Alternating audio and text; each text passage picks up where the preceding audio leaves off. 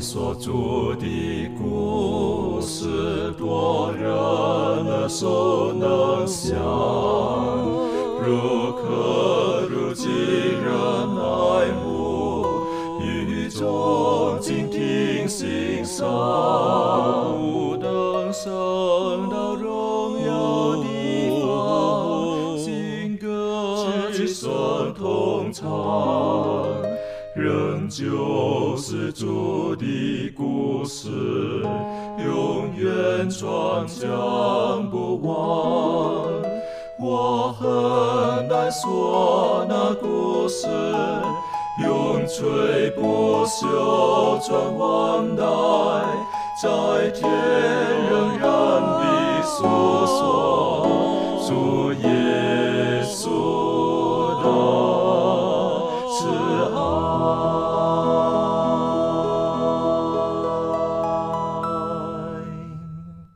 安，欢迎来到安息节，跟我们一起领受来自天上的祝福。呃，我们这一季一直学习到今天呢，我们进入到第六课。那我们过去的学习当中，我们从上帝的创造天地，当罪临到这个世界，然后死亡临到这个世界，然后也告诉我们我们死亡之后的情况。然后我们上个星期呢，我们也特别学习到了，就是从旧约到新约当中，我们见到了不少例子。不单单是这个做事的人，或者是约伯的期待有一天的复活，而实实在在真的是有人复活了。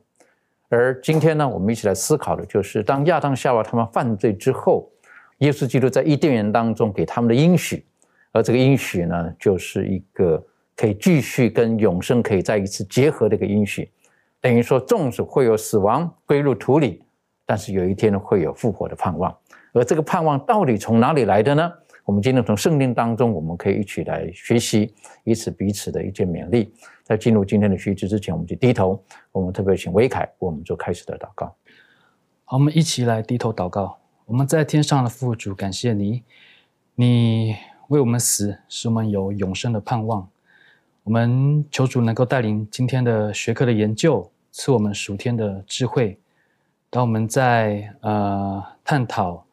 今天基督为我们死这个伟大的课题的时候，让我们能够充分的来理解你当中的真理、你的公义，还有你的慈爱。我们将一下时间完全的交托，感谢你这样垂听祷告，这样祷告自会乃是奉靠耶稣基督圣名而求。阿门。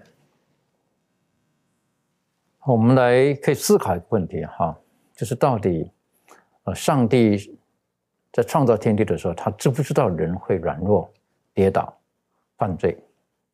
如果上帝他不知道人会软弱、跌倒、犯罪，那他还是不是一个全能的神呢？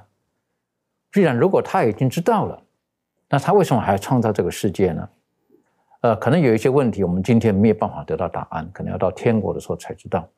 但是呢，今天我们已经这一季已经学习到这边的时候，我们可以思考一个问题，就是。上帝他的这个对人类犯罪之后的这个救赎的计划，实际上，如果我们从圣经当中我们晓得，这个是他在创造世界以前，他就有准备好的。为什么？因为圣经告诉我们，实际上罪是从天上开始的。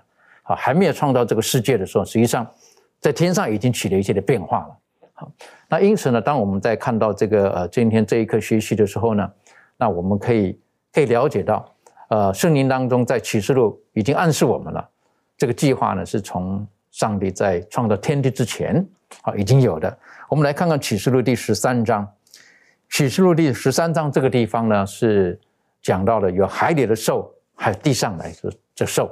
我们晓得这个就是在幕后的日子当中的时候呢会发生的，在中世纪一直到幕后的日子，特别是在第十三章提到这个海兽的时候，我们研究圣经晓得这个所指的呢是在中世纪之后。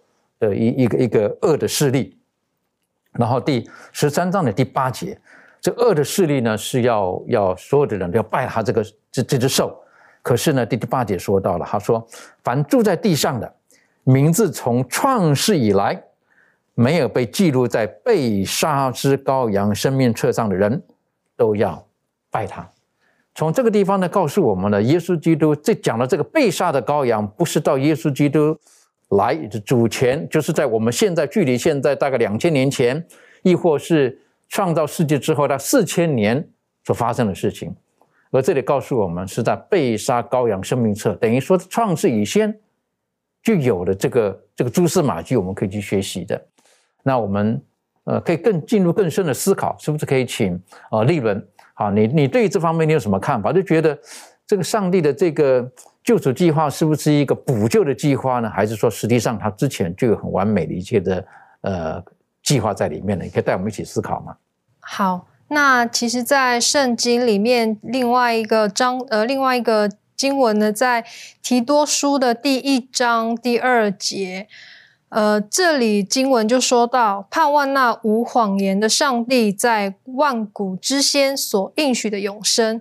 还有在另外一个章节呢，他这里有讲到说，提摩太后书一章九节，提摩太后书一章九节就讲到说，上帝救了我们，以圣招招我们，不是按我们的行为，乃是按他的旨意和恩典。这恩典是万古之先在耶基督耶稣里赐给我们的。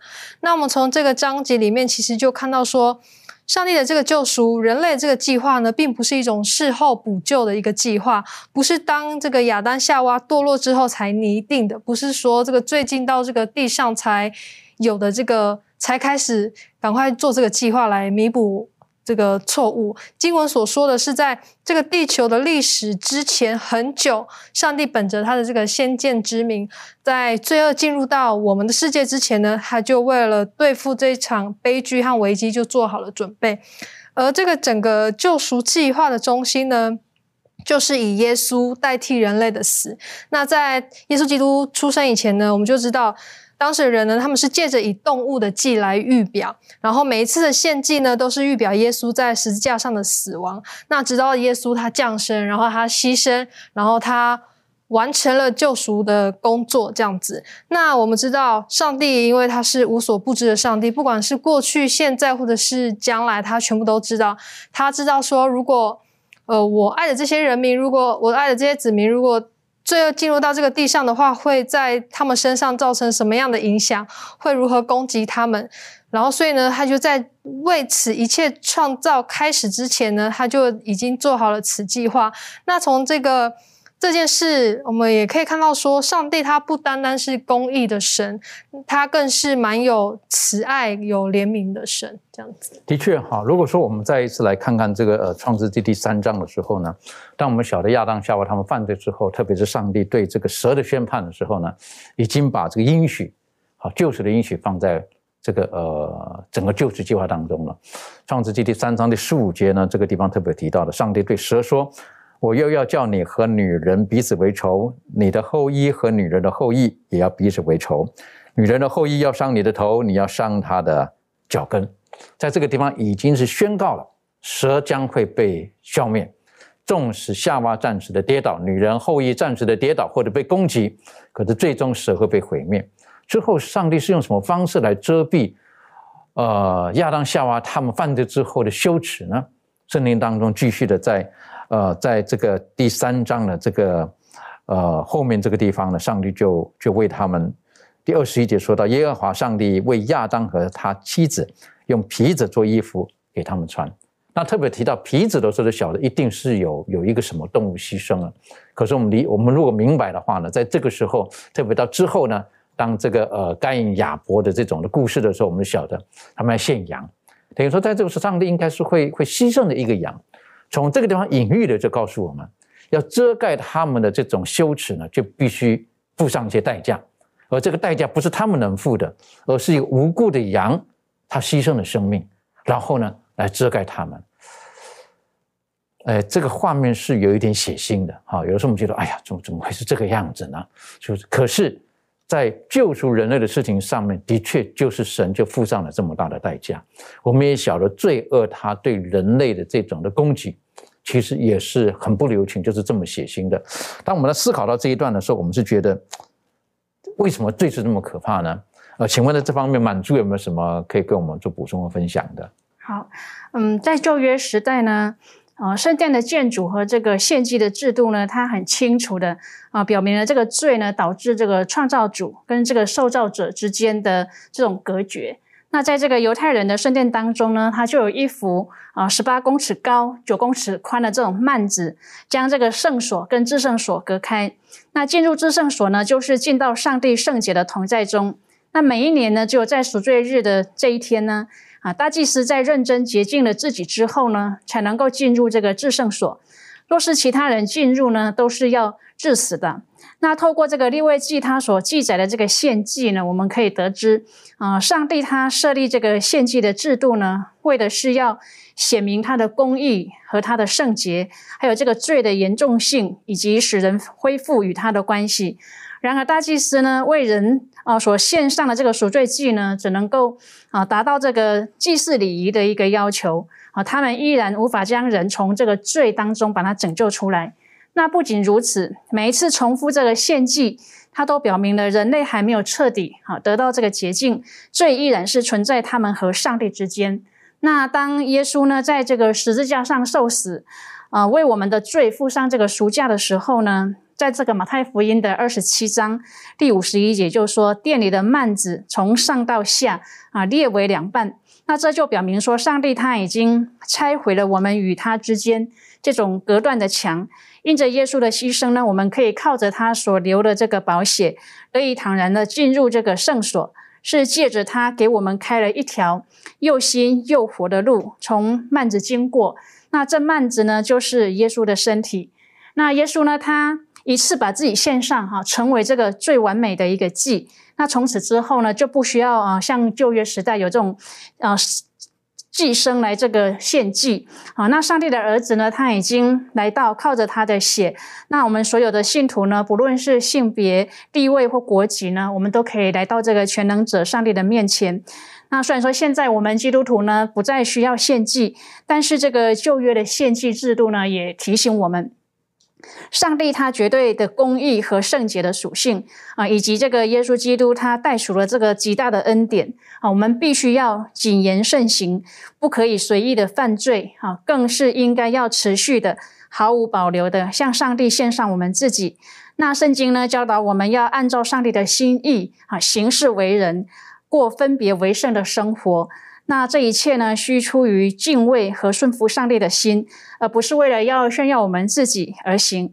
那使徒保罗呢，他也啊呼吁我们全然献上自己，当做活祭啊，希望我们能够在人前人后都能够完全的献上自己，来荣耀上帝的名。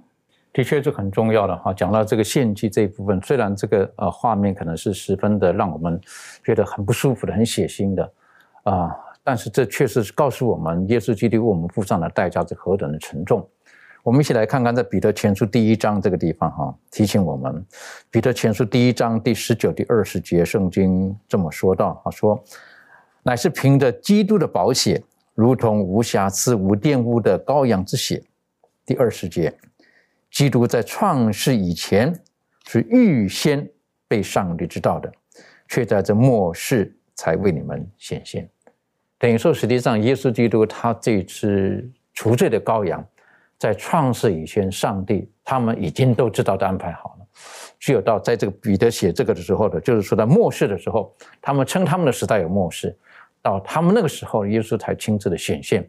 可是，在旧约当中，所有的人本着信，每一次像刚才满足提到的，每一次当他们献祭的时候，他们也可以掌握到耶稣基督。要赐给他们的救恩，赐给他们的救赎。当耶稣基督真的来到世界上的时候，呃，门徒们在那个时候的社会风俗，在社会当中的背景，他们所期待的是犹太人能够得以从罗马的这个权下被拯救出来。他们对弥赛亚那受膏者所所期待的，就是从这世界当中可以建立、重新建立起自己的王国。所以，当耶稣基督来的时候，施主约翰说。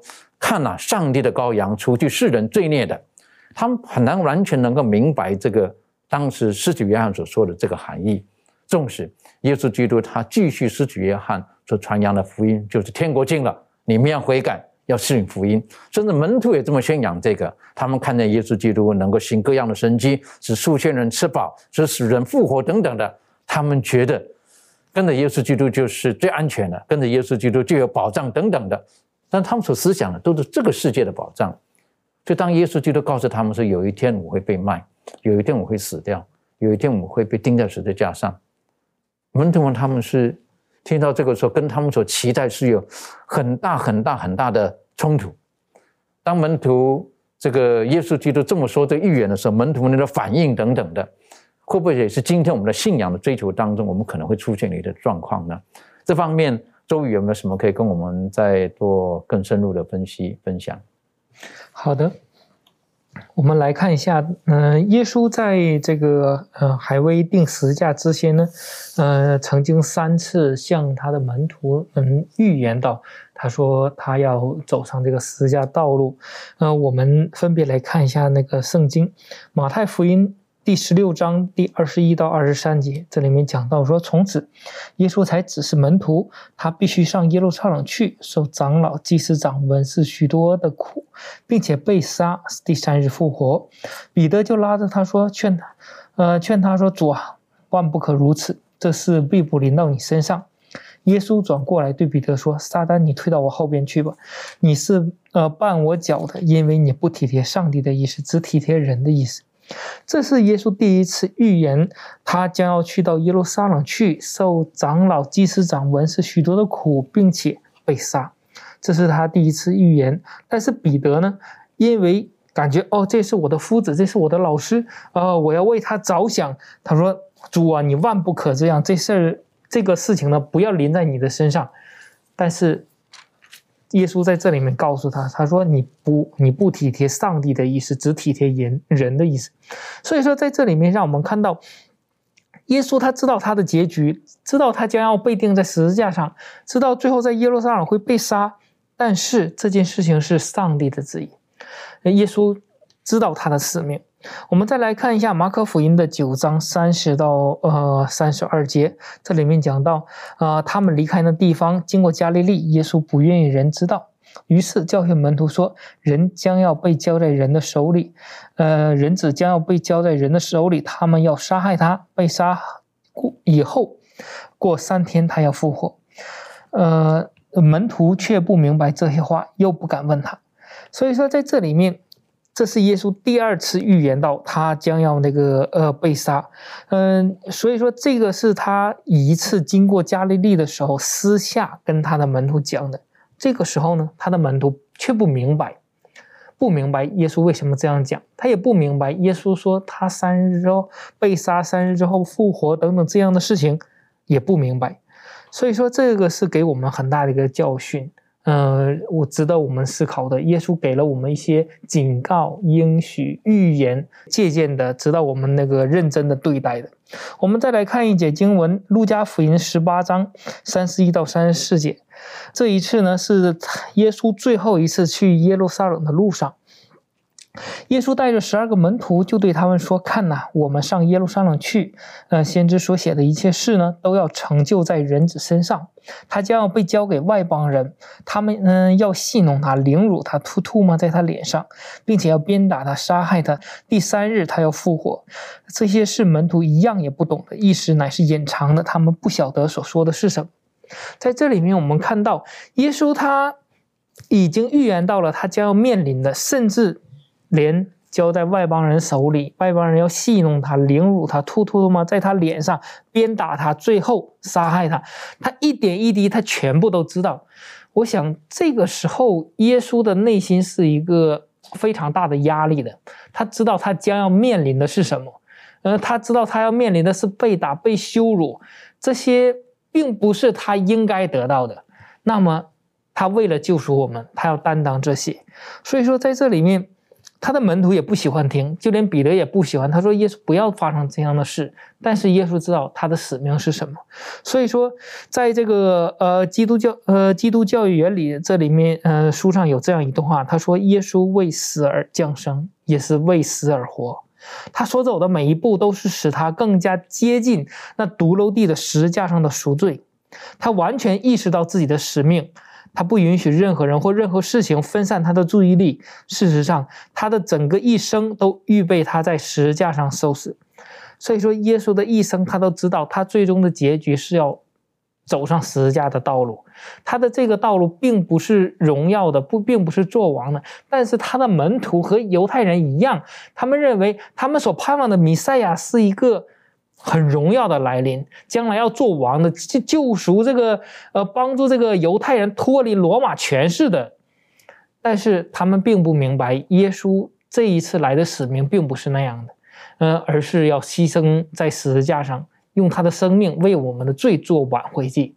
所以说，在这里面，他也呃也警告我们，他的门徒或者当时的犹太人已经，呃，因为不听这样的预言，得到了一些不必要的，陷入到了这个不必要的痛苦当中。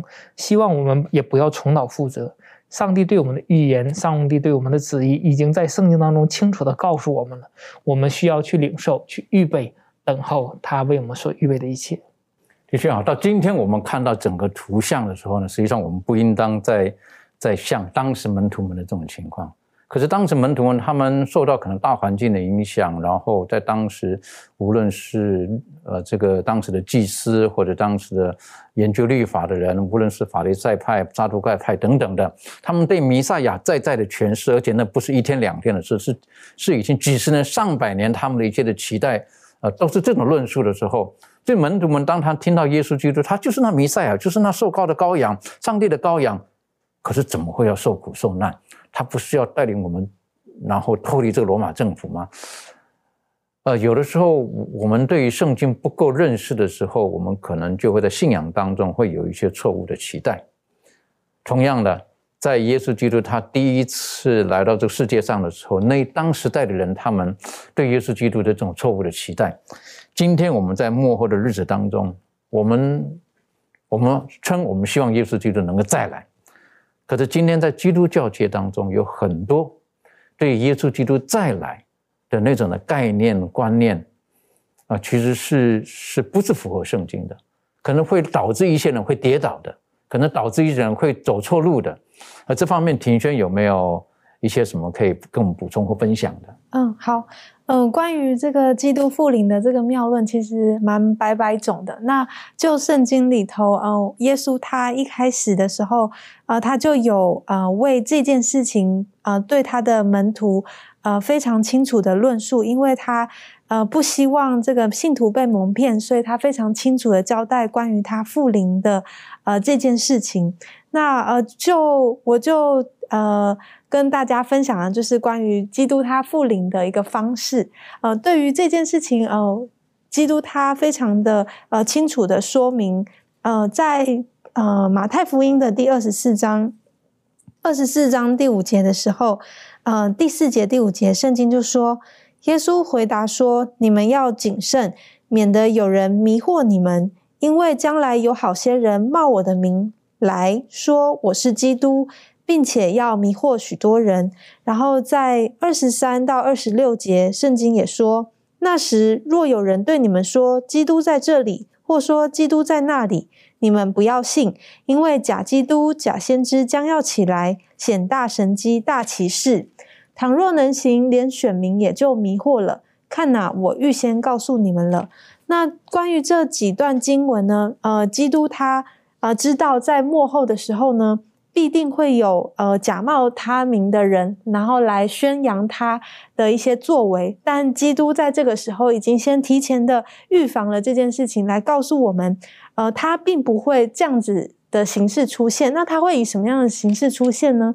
呃，接下来也有继续说到第三十节，圣经就说：那时人子的兆头要显在天上，地上的万族都要哀哭，他们要看见人子有能力。有大荣耀，驾着天上的云降临。他要差遣使者，用天上的云，呃，用号筒的大声，将他的选民从四方，从天这边到天那边，都招聚了来。所以呢，这件呃，基督他复临的这个方式呢，是呃，这种呃，闪电从东边到西边是。会划破整个呃天际的，那是意思就代表说，基督复临的时候，呃，不会打任何的广告，也不会说啊，我在这边，我在那边来呼吁人们的注意，而是一次性的让所有呃地上的人，无论好坏，得救的、失丧的，都能够看见。甚至在启示录一章七节也有提到，连刺他的人都会看见他再次的复临。然后在启示录的十九章十六节呢，也是这么样说到：说在基督复临之时，他将以万王之王、万主之主的荣耀之姿，然后嗯，就是来到这里，然后让所有的人都可以看见他。那呃，在这边也有提到说，又有号筒的大呃，这个号筒的响声，那意思就是说。呃，当在基督里面安息的人呢，也会因为在基督的这个复临的时候复活，然后在呃空中与主相遇。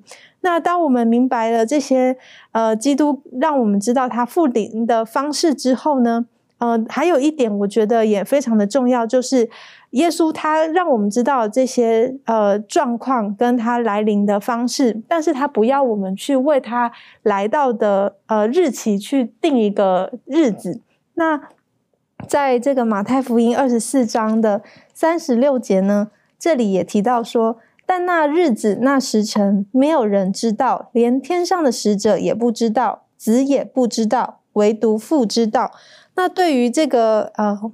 最近这种呃末世的一些预言呐，或者是关于基督复临的这些时辰日子啊，我们最近听到了就是沸沸扬扬，越来越多，就想说哦，基督到底什么时候会来到呢？那从这一段经文里面，我们可以知道，基督并没有要我们去。呃，去计算他复临的日子，而是让我们知道说他方他复临的方式，他复临的预兆，而要我们有所警惕，也要我们知道说他日子来临的日呃这个日期是逼近的。那我们呃也要去预备自己，然后迎接基督的复临。那呃，我觉得在呃学习的过程当中，我觉得很重要的一点就是，呃，就实质的意义来说，其实在我们每一个人的角度来。看呢，基督的复临就是在我们死后之后的一个瞬间发生的事情。呃，死亡呢，其实就是像我们过去一直讨论到，就是一个无意识的沉睡。不论我们闭上眼睛是一天、两天，是一千年，还是一年，我们一睁开眼睛，呃，就是会看见基督的复临。那所以，呃，对于这样子的一件事情，也让我们呃，是不是？有一种概念，就是我们知道基督复临，呃，是迫在眉睫的事情。那我们是不是随时都预备好自己要迎接他？的确，哈，这个谢谢你带给我们很几个很重要的概念。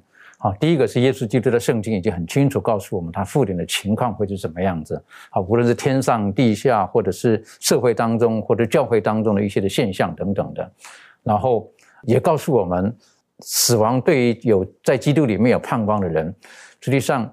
那个是那个是一个刚刚特别提到是迫在眉睫的事情，好，等于说有了一些错误的观念呢，就是死后还有一些机会，死后还能够如何去调整等等的，实际上让我们知道并不是这样子，那是对一个死亡错误的认识。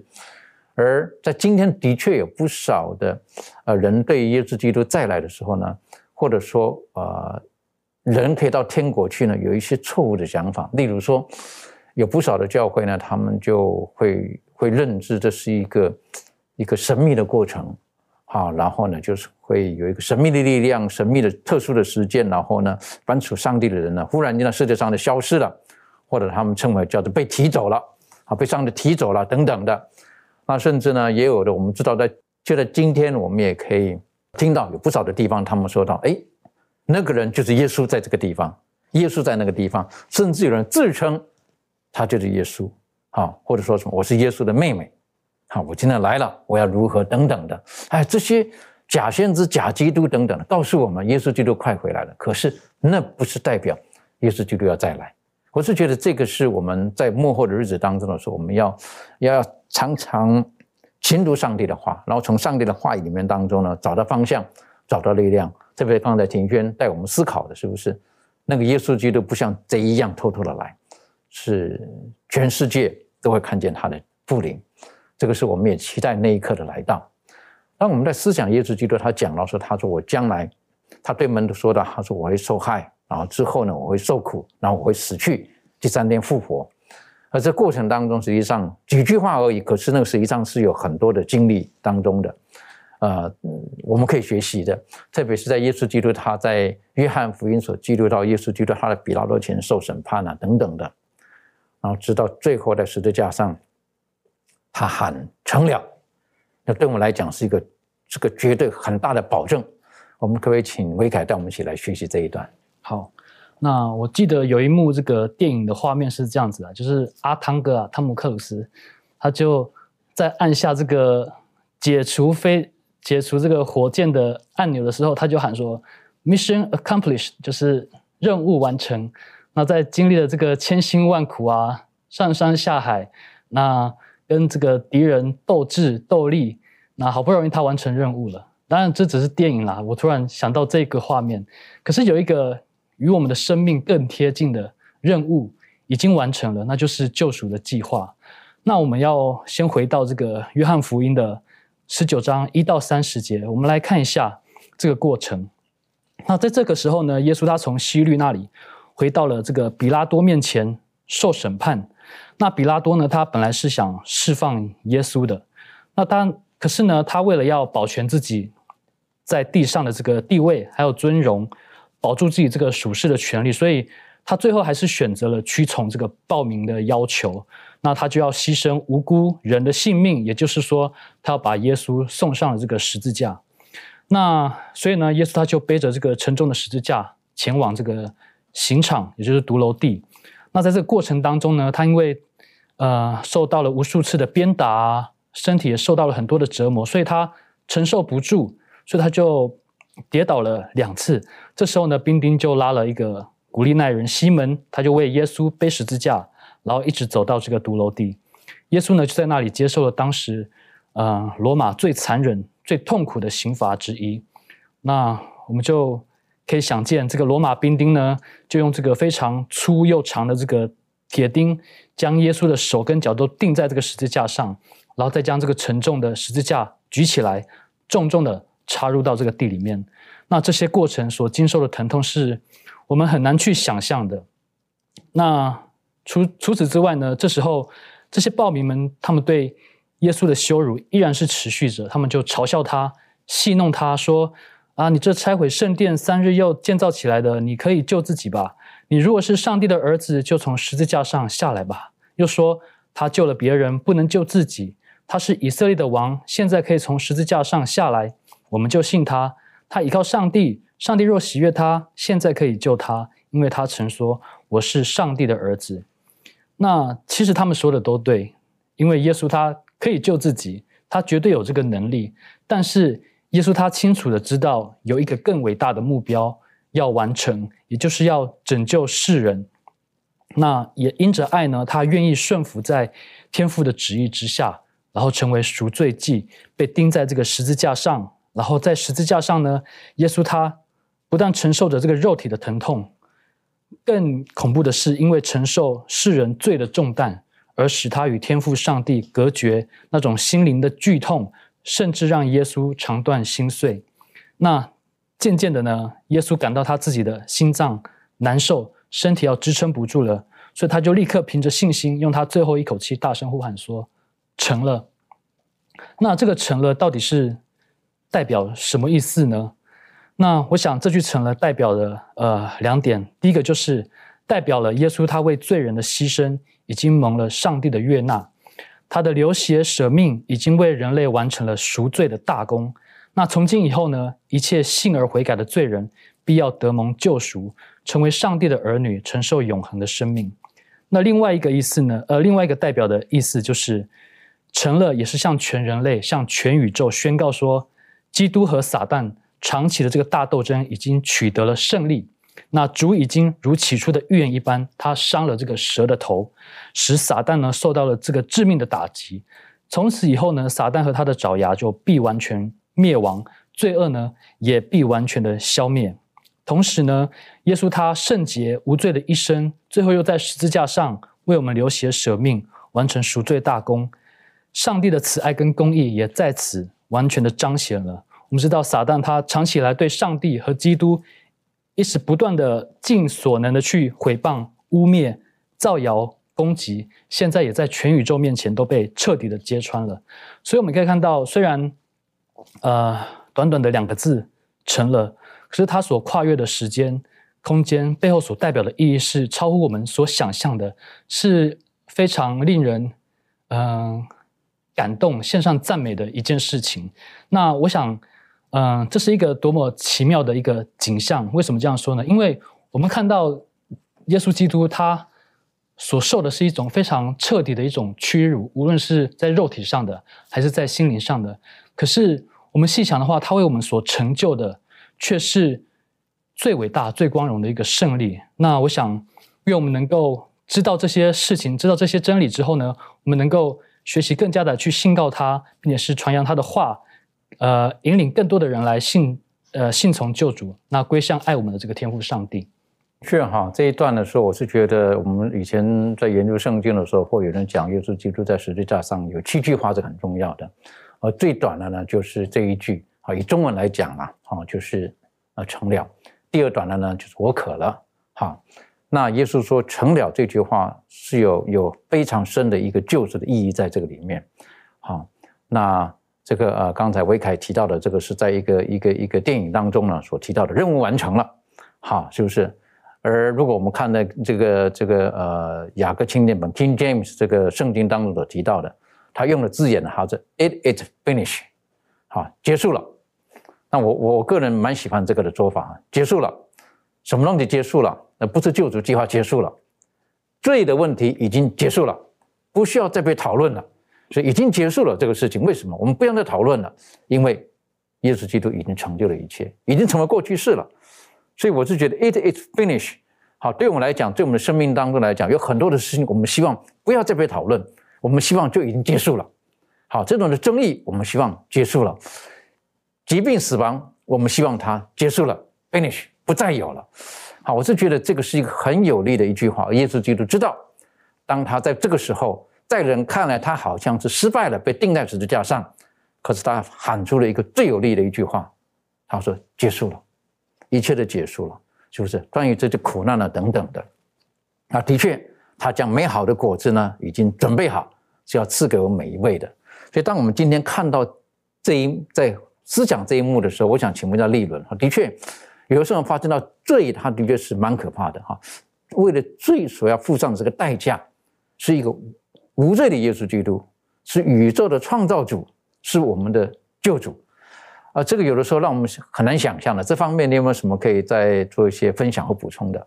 好，那我在这个世界上呢，其实在这世界上人，其实有很多人，就是他们发明了许多自救之道。那他们呢，都有一个呃共通点，就是说他们都是依靠人的行为跟努力想要来自救的。但是就前面所说到，我们知道说，呃，有罪的人呢是没有办法。呃，也没有资格去赎罪、去赦免自己或是赦免别人的罪的。那我们就想说，那这地上到底有谁是圣洁无罪的呢？我们就看到没有嘛，因为我们知道这个呃世界早在伊甸园的背叛呢，这个罪就来了，来到了地上。那这就说明了说，这个世界上我们唯一只能依靠的就是那道成肉身。完美圣洁无罪的耶稣基督，但是呢，就有人就会在这个时候，就是来抓这个语义上的这个误解，这个语义上的意思，就是说，那么你这个意思就是说，我们在地上就什么事情都不用做了吗？那当然是是不是的，就是我们在地上的工作，我们该完成的要继续做，我们该尽的责任也要继续去。呃，去完成这样子。那特别当我们讲到在做事、在行为上的这件事情的时候，我们知道做行善这件事情呢，本是应该的嘛，是对的，是好的。但是如果我们想要用我们自己的行为，用我们自己的能力来去在这个得救上添加什么更多，就是加分啊。我们如果想要靠自己来加分的话，但是是没有办法，是错误的，因为呢。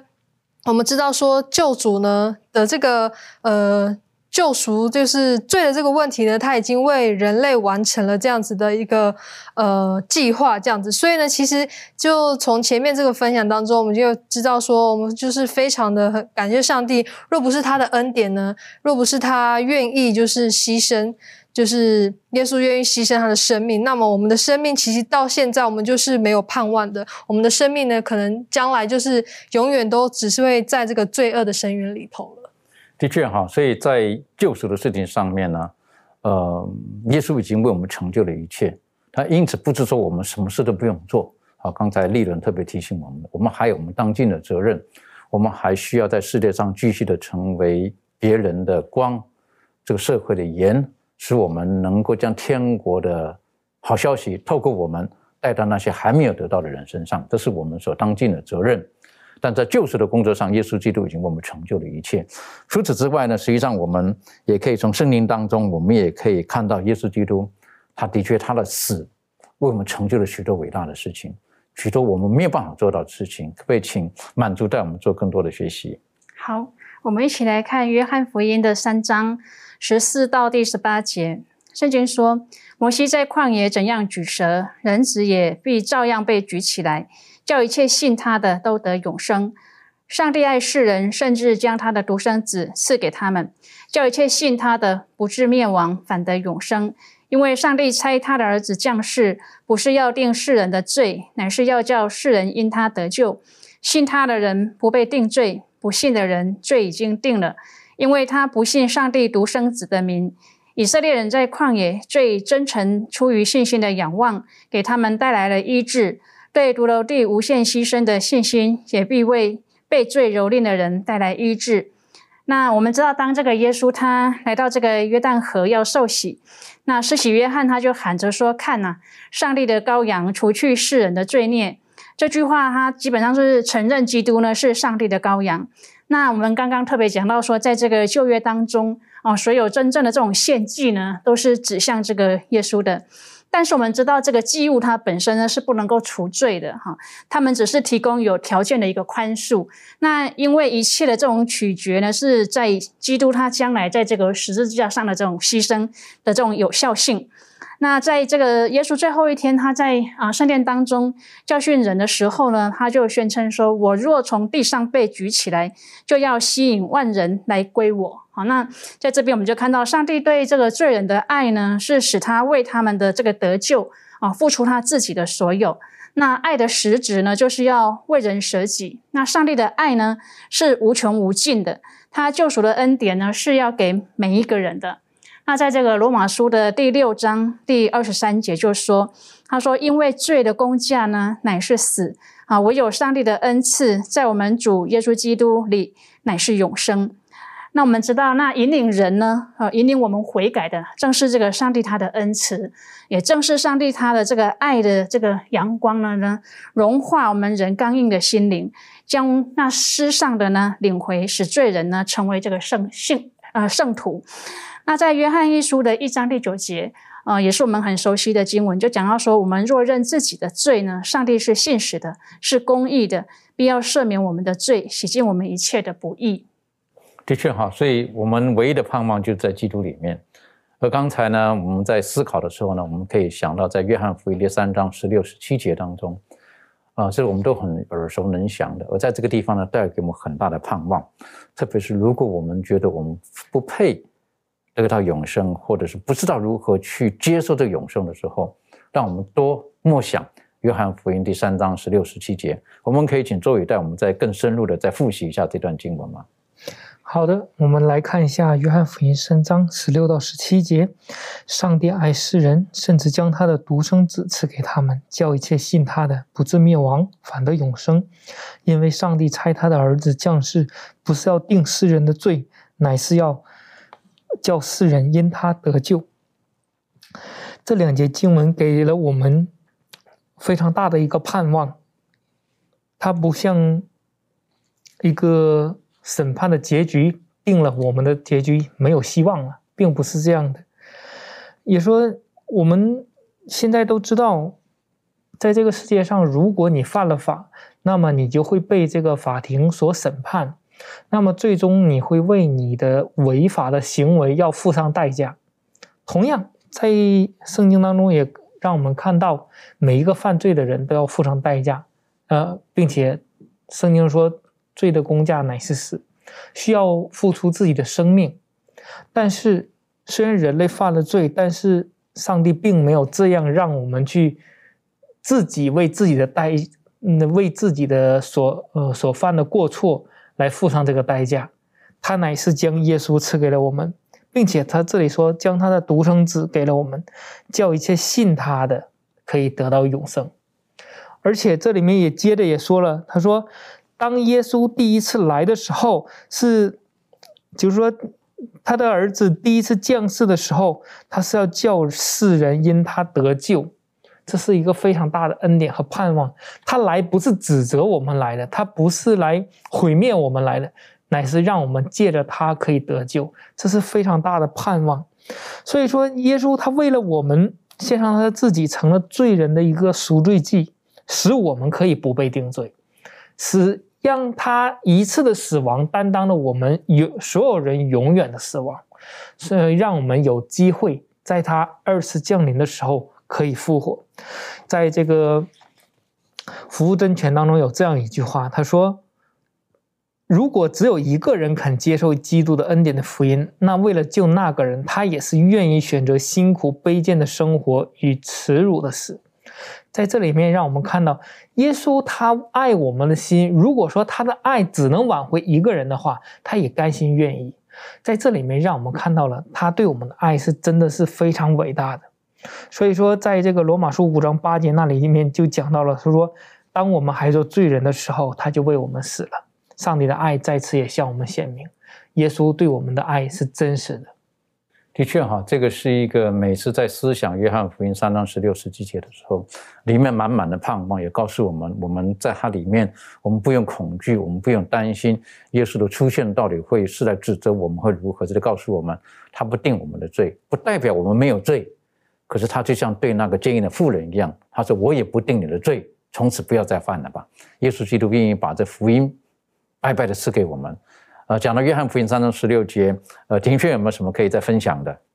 那这个呃经文呢，呃，我就思考到这个学科也提醒我们，如果我们把这个呃受词，然后改成是自己的名词名字的话，呃，或许呃我们可以有更深一层的呃感动。那我就试着用我的名字来讲述一次，在约翰福音三章十六节。上帝爱庭轩，甚至将他的独生子赐给庭轩，叫一切信他，叫我信他，然后不至灭亡，反得永生。那当我知道，就是。呃，用自己的名字帮将这个经文读过一次的时候，真的是满满的感动在里面。呃，知道我的生命、我的盼望都在乎基督。那我想，呃，如果我们弟兄姐妹，我们也能够试着将这样子的字句换成自己的名字的话，或许这个美好的应许会更加深在我们的印象当中，然后也可以帮助我们跟主基督的关系能够更加亲近。是的，非常的美好，阿门啊，呃。最后，我们用一点时间来思考：耶稣基督他被送上了十字架，十字架在当时来讲的意涵是如何？对于今天的我们，意义又是什么？我们请呃维凯带我们一起来思考。OK，好，那关于这个要探讨这个十字架的意义，那我们知道十字架在定十字架在当时代是非常呃可以算是一个屈辱的一个象征了。可是我们知道，当耶稣钉在十字架上之后，十字架对我们来说是有。呃，不同的意义了。那我们来看，在这个哥林多前书一章十八到二十四节，这里说：“因为十字架的道理，在那灭亡的人为愚拙，在我们得救的人却为上帝的大能。就如经上所记：我要灭绝智慧人的智慧，废弃聪明人的聪明。智慧人在哪里？文士在哪里？这世上的辨识在哪里？上帝岂不是叫这世上的智慧变成愚拙吗？”世人凭自己的智慧既不认识上帝，上帝就乐意用人所当作愚拙的道理拯救那些信的人，这就是上帝的智慧了。犹太人是要神机，希利尼人是要求智慧，我们却是传钉十架的基督，在犹太人为绊脚石，在外邦人为愚拙，但在那蒙召的，无论是犹太人、希利尼人，基督总为上帝的能力、上帝的智慧。那我们可以看到，保罗在这里呢，将这个十字架与世上的智慧做比较，借此来告诉我们这个十字架对于我们的意义是什么。那我们从十八节开始看起，这里讲到说十字架的道理。那什么是十字架的道理呢？简单来说，就是借着定十字架的主得着救赎这样子的一个信息。那保罗说，这样的信息在当时所谓的智慧人，也就是那些爱好哲学的希腊人，还有这个注重仪式的犹太人眼中，他们是觉得是非常愚蠢的。他们对此表现出不信的态度，也嗤之以鼻。不过保罗又接着说到说，这世上的智慧人、聪明人在哪里呢？博学多闻的文士、研经学家在哪里呢？雄辩家又在哪里呢？保罗在这里的意思就是说，你们的聪明、智慧。所学习到的知识、哲学理论有办法拯救人吗？那我们知道答案是不能的。人的智慧与属天的智慧比较起来是非常缺乏、非常不足的。但是讲到这里，我们要小心一点，就是我们不要跑到一个极端。保罗的意思不是说我们就此就不需要属世的智慧了，不是这个意思。我们知道农人需要农业的知识，医生需要有医疗的知识。我们生活在这个世上。我们需要世上的知识以及智慧，但是很重要的一点，我们要知道就是世上的智慧是有限的，并不能解决人的罪的问题，还有这个灵性上的问题。对于人跟上帝之间关系的改善呢，世上的智慧是于事无补的。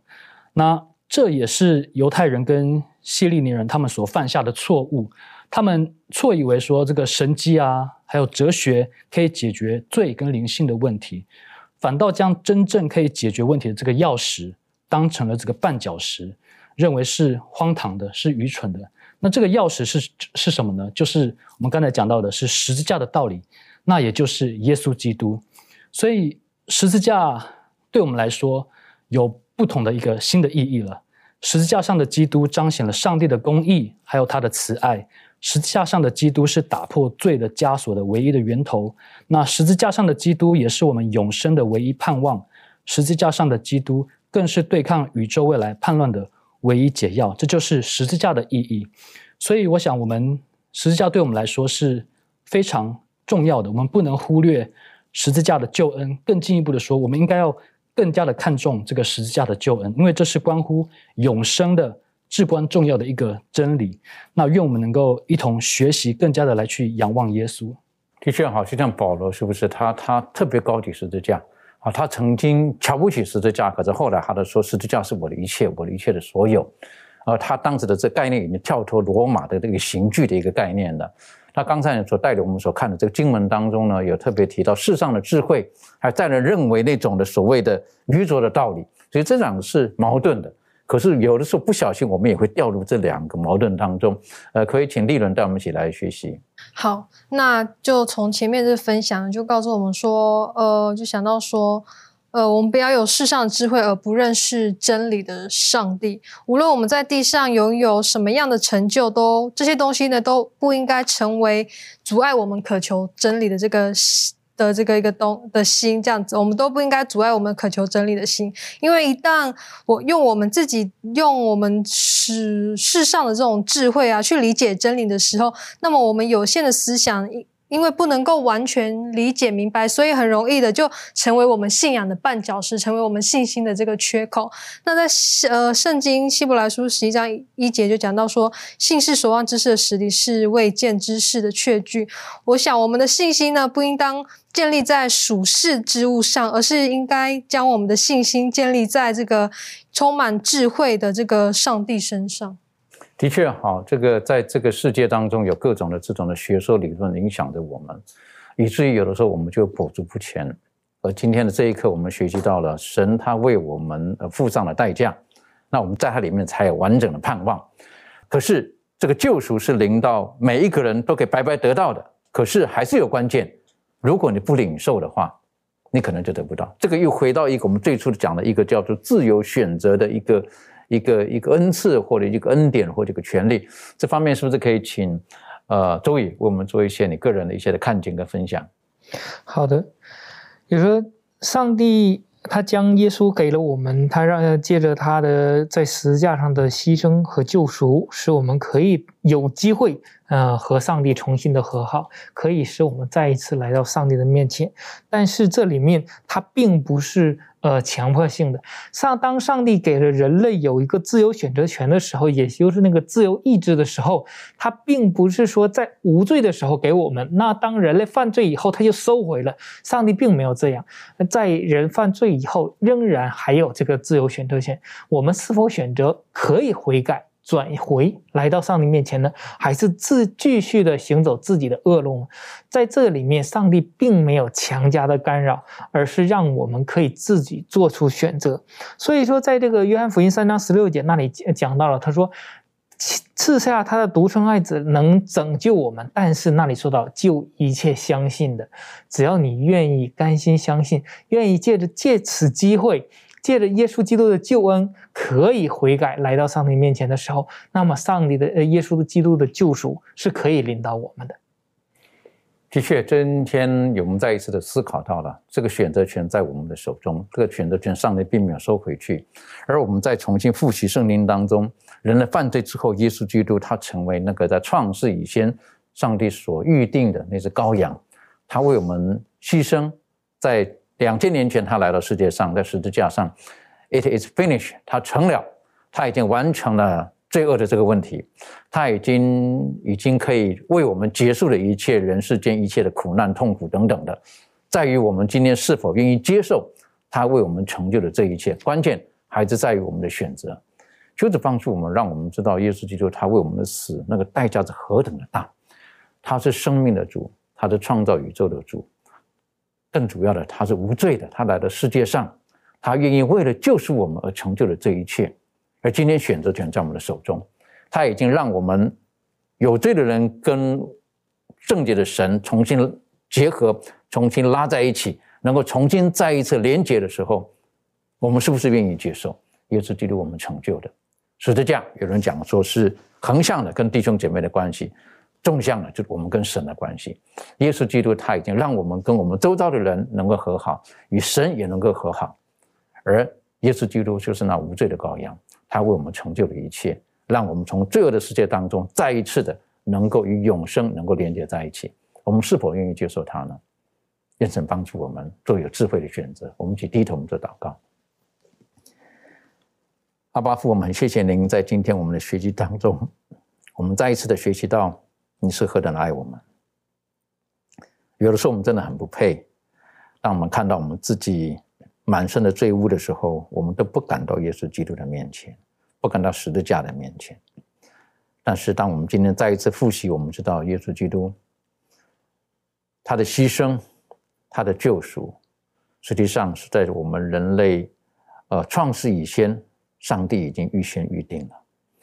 这种的爱是何等的长阔高深，是我们无法有限的智慧所不能够理解的。帮助我们，让我们在今天能够靠着主的恩典、圣灵的浇灌，每天做出有智慧的选择。让我们选择在走在耶稣基督的道路上面，选择来到耶稣基督的面前。